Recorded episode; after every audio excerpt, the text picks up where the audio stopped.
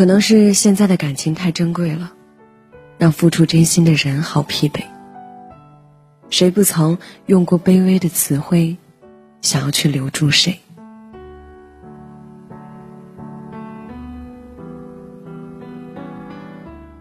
追完剧的时候已经是零点了，听了老薛的新歌，不知道为什么睡意就丢了。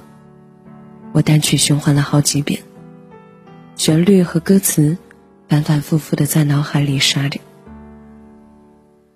我想起下午的时候，一位朋友来给我留言，跟我说自己身边也没什么事情，就是觉得心里很堵。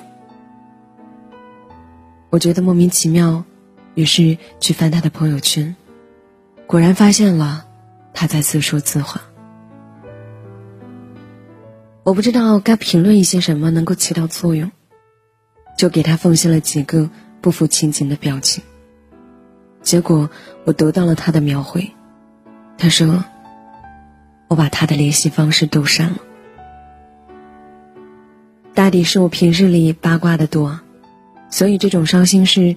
我这个外人才得到资格听吧，但也恰恰是因为平日里听得多了，就会越发的觉得，这个人心里的伤悲吧。朋友很喜欢那个女孩子，往远了说，有多久了呢？反正从我知道的那天算起，直到现在，有五年多了吧。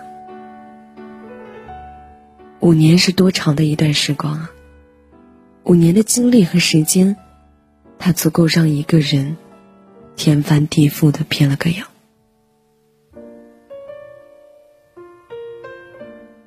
反正我想着以后总会忘记他的。他忽然就这样说了一句，我也盯着他的这句话，有些发呆。不知道怎么的。突然就记起当初我无聊的时候问他喜欢那个女孩子的深情。他说起理由的时候，有些淡淡的出神，描述出了一幅里面有他对他动心时绝美的话，声音诚恳，让人相信。其实每个男人都有一段与滚床单无关的爱情。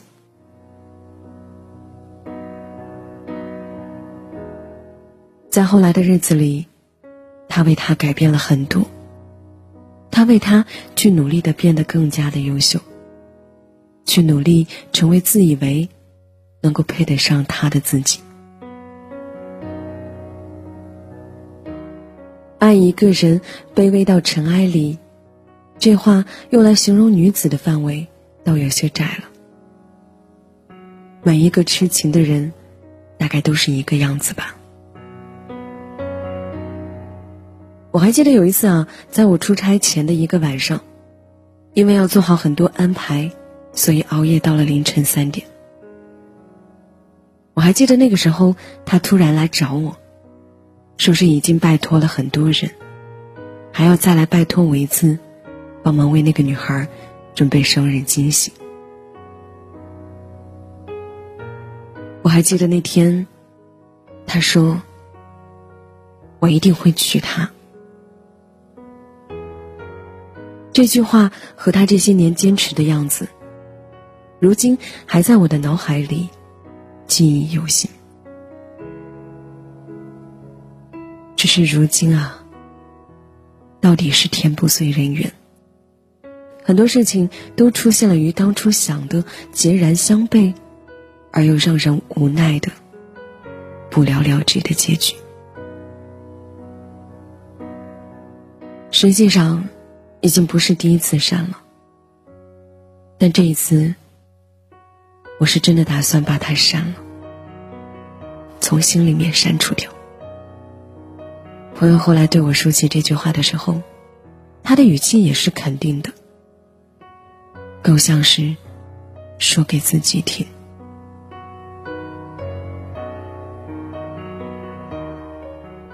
我突然就想起了张爱玲和胡兰成之间的心啊。胡兰成说：“他坐在了忘川里的湖边，看微风拂过。想起那天边的夕阳，是张爱玲爱看的。而张爱玲回他，先是淡淡的唤了一声“南城”，然后就开始说话：“我已经不喜欢你了，你是早已不喜欢我了的。这次的决心是我经过了一年半的长时间考虑的。你不要来寻我了，亦或是写信，我亦是不看的了。”至此以后，他经常仰望天空的那个窗台。他依在窗边唱歌的光景。他低到尘埃里的欢爱。他以为在乱世里遇到的那一个人，终将都会沦为了过去。大多数人的感情好像都是一路曲折，一路颠簸。在一路用尽全力的爱过一个人，最后又用尽全力的去放弃他。你又是从什么时候开始决定离开他的？你又是从什么时候决定真正放下他的？我想这些问题带着你的一腔孤勇，将会是你一生。不为人知的秘密吧。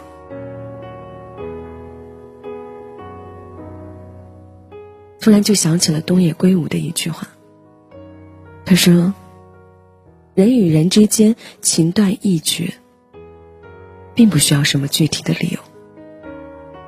就算表面上有，也有可能只是心已经离开的结果，事后才会编造出的借口罢了。”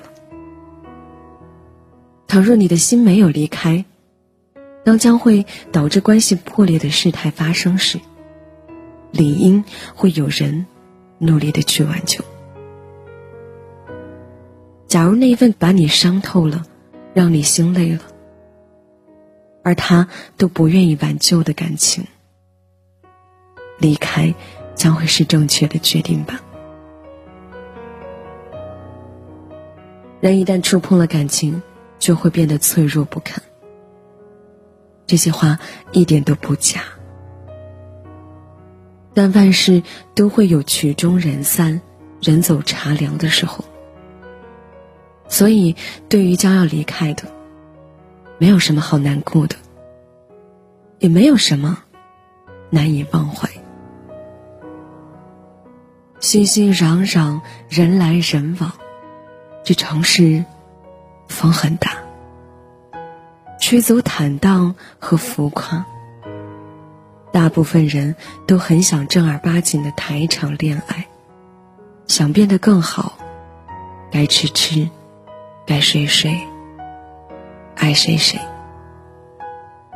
从此再也不要为了等他的一句晚安而去熬夜了，也不要再为能够跟他说上话纠结到死了。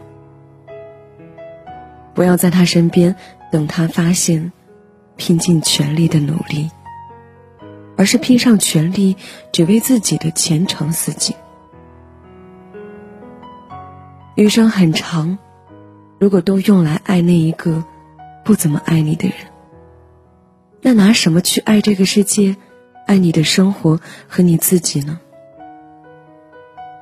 这一次我一生孤勇。就不用你来挽留了。不敬往事一杯酒，烈酒烧喉，但再爱，将不再回头。守着你很久了，那么这一次，我将要好好守住我自己了。亲爱的，我不再喜欢你了，我走了。这一次，我再也不会。回头了。